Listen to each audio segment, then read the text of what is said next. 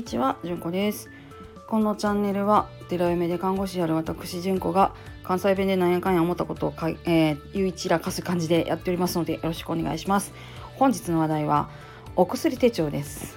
えーっと看護師がこんな話をしてもいいのかしかもあの末端でピヨピヨの私がとはちょっと思うんですけどあの外来に行かしてもらってて思ったことがあったんでちょっとそれをあの言おうかなと思います。えっと、お薬手帳って、えーっといつからできたんでしたっけ？はいちょっと調べてきました。収録なのはこれがいいところですね、えー1993年に、えーっと薬の飲み合わせが悪くってお亡くなりになった患者さんがいらした。という事件をきっかけに導入されたらしいですね。1993年平成5年。えー、何年前？もう30年前か。すごいね、えーかなり前ですね。えーねこれお薬手帳導入当初ってほんまみんな分かってはれへんくってあの病院ごとに分けてはる人っていうのがいたりしました。あの具体例を言えば私の 私の祖母とかなんですけどね「こんなんもらった」とかって言ってたんちょっと覚えてます。ね、で今はもう皆さんご存知で、えっと、お一人一冊っていう風にちゃんとしてはる人がねもうほとんどでいらっしゃいますね。病院ごとに分けてるっていうのはさすがにこの間一件見たかななんか2冊持ってはってこれはこっちのとかってしてはってえちょっとすいませんそれあの1冊にしてもらった方がっていう話はね一回しましたね。まあ、そんなんなんですけどあのすごくねちゃんと見るとこれすっごくいいアイテムなんで皆さん使ってくださいっていう話なんです。あのですねお薬手帳ペラッと一番最初見てもらうとあの、まあ、名前とかね生年月日とか書くとこはあると思うんですけどあの既往歴って言って結構大きい病気大きいと言われる病気とかあとずーっとあの通院せんなあかんような病気とかっていうのを書く欄があってあとアレルギーとか副作用の履歴とかっていうのをここにちょちょっと自分で書けるようになってるんです。これすごくいいので是非活用していただきたくて。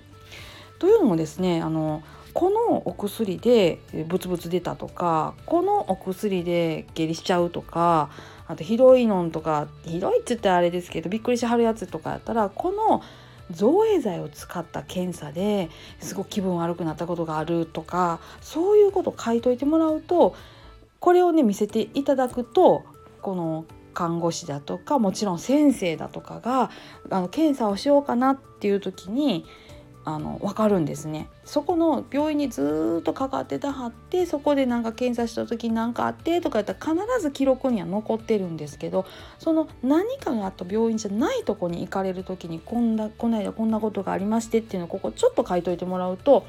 分かりよいのでこれあのぜひね活用していただきたいですね。あとね一冊にまとめることのメリットっていうのはその1993年の事件のことからも分かるんですけども飲み合わせとか重複処方っていうのに気づくことができるっていうメリットがあるんです。っていうのもあの何々引くか何々整形外科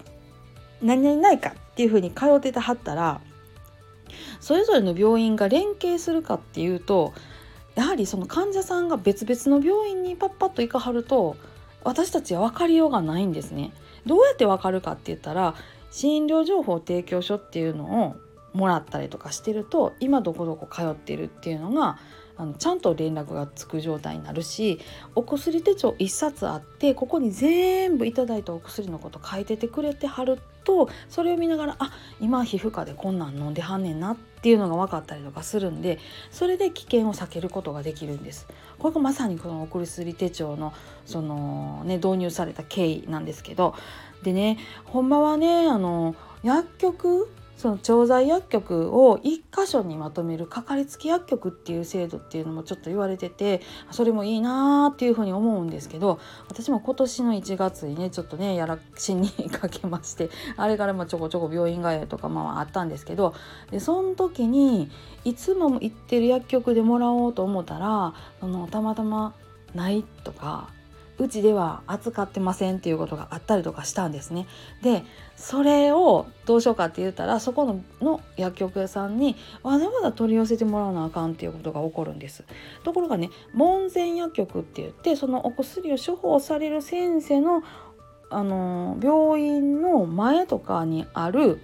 薬局さんやったらやっぱそこの病院の先生の処方の癖とかあの見てる病気で使う薬のそのよくやるやつみたいなとかを扱って貼ることが多いんでお薬がないっていう事態がほとんど起きないっていうね、利点があるんです。なのであのこの整形外科さんの時はここの病院とかここの薬局とかっていう風にあに分けてはるのがまあまあ今現状かなとは思うんですけど、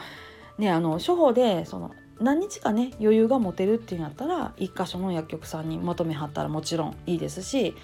でまとめられなくてもこのお薬手帳に必ず情報を一元化しておくっていうのがやっぱりすごく大事なことになると思います。であの何年前やったかな？はい調べてきました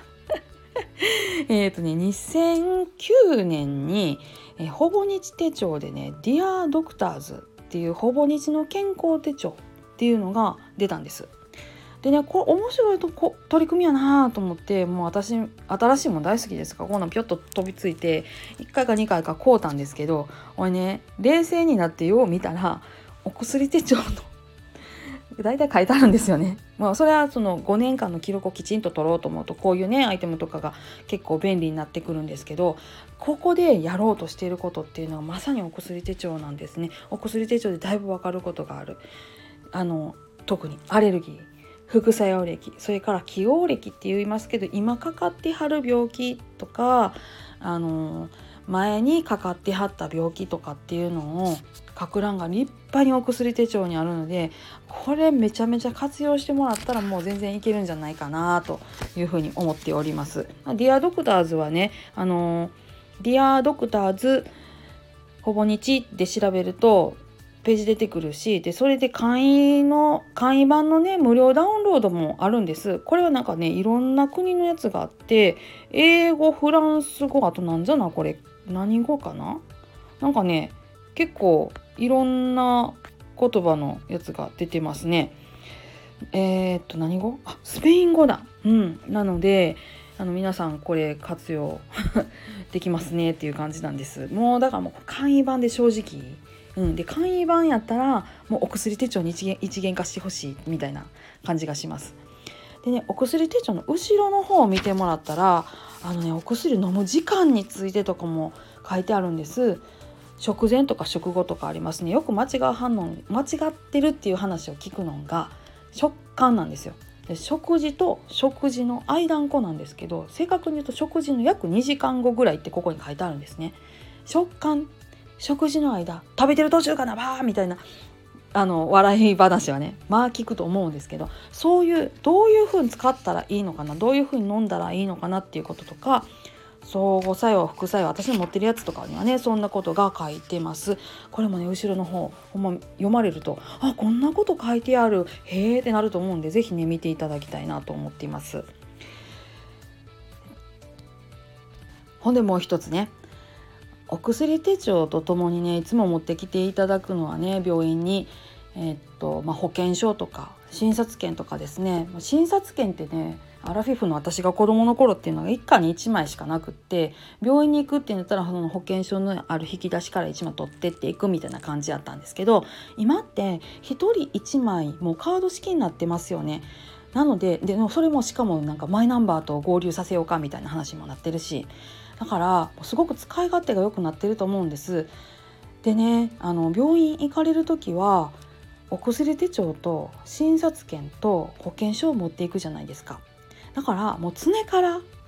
病院セットって言ってちっちゃいポーチにその3つポポッと入れて用意しとかはったら何かあって病院行こうと思った時にパッと探さなくてよくてそれ1個持ったらスッといけるようになるんで是非ねあの活用していただきたいななどと思っております。もうねお薬手帳忘れられたりとかあと特に、えっと、長く通院していらっしゃる方で、えー、糖尿病療育手帳とか緑内障手帳とか、えー、心臓のあのペースメーカーみたいなやつとかねそういういろんな疾患によっていろんな手帳とかが出されててそれをねお忘れになるっていうケースが結構あるのでもう保険証とお薬手帳と診察券とともにそういう手帳類っていうのも病院セットっていうのを作って是非ね通院していただきたいなもうと思います。であのカバンの中に連れから入れといてもらったら何かあった時とかすごく役立つので是非お願いしたいなと思っております。今日は長々と喋りました。すいません。もうなんかねあのピヨピヨの末端の看護師なんかがこんなこと言うのはちょっとあれで何かななんて思ったりもするんですけどもどなたかの参